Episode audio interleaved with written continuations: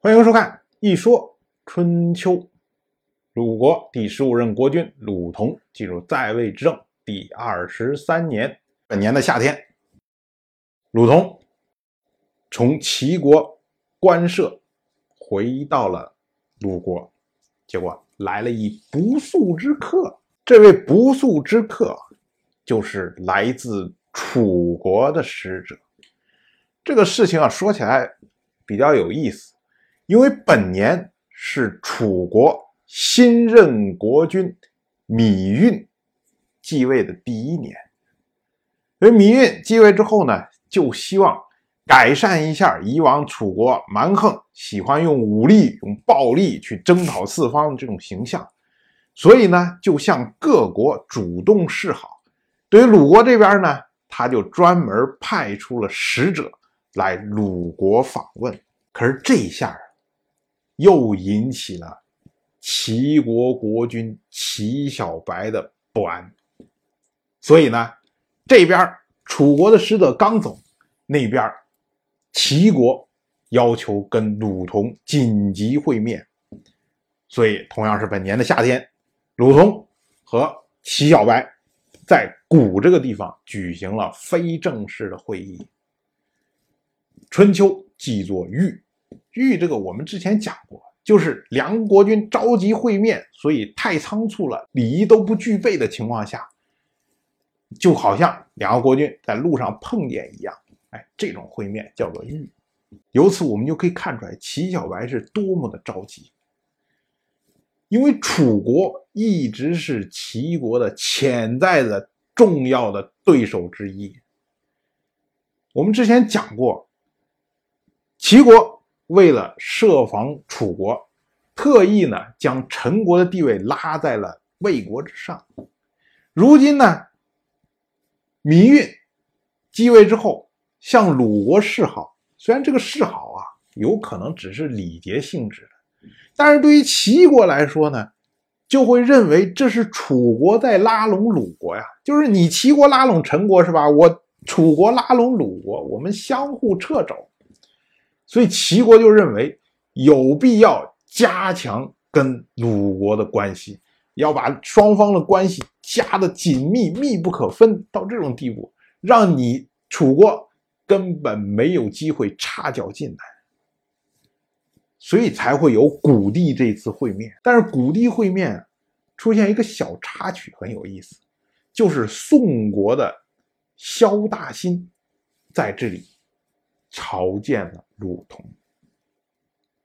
萧大新这个人，我们之前讲过，以前宋国发生南宫万之乱的时候，当时宋国公族的这些公子们，啪都跑到了萧地，就是这位萧大新带领群公子拥立宋玉月做了宋国的国君。关于宋国国君的这个名字，我们这儿要多插两句。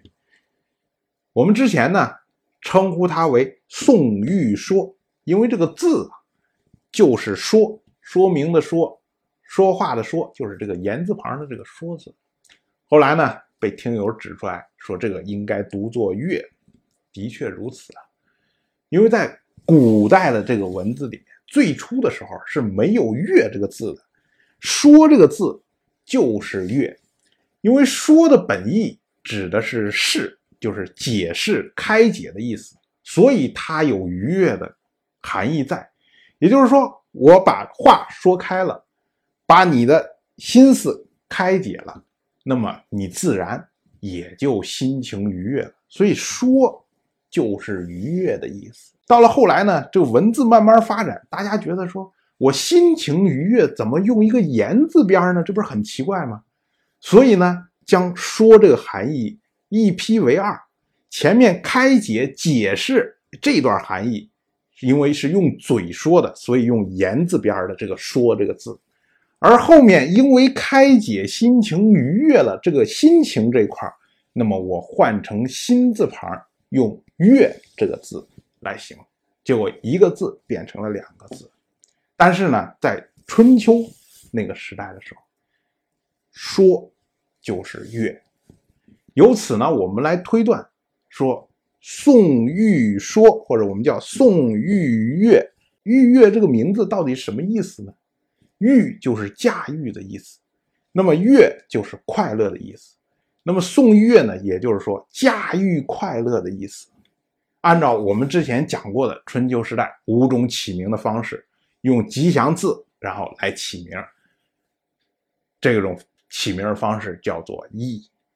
当然这些都是题外话。不过呢，由此我们作为修正，说以前宋玉说。以后我们就称呼他为宋玉月。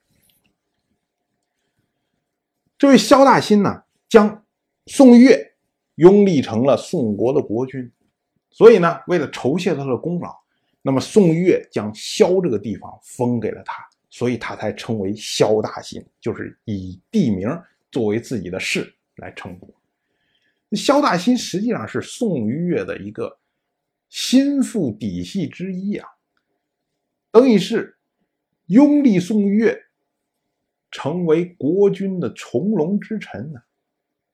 这个时候，突然在齐小白和鲁同如此仓促的会面上，竟然他还会出现，我们就可以想见，现在的宋国和齐国简直就像一个国家一样，步调是完全一致的。如此仓促的时候。宋国还能派出来这样心腹之人来参与，由此也表明了宋岳对于齐小排的态度。当然，我就这么一说，您就那么一听。谢谢收看。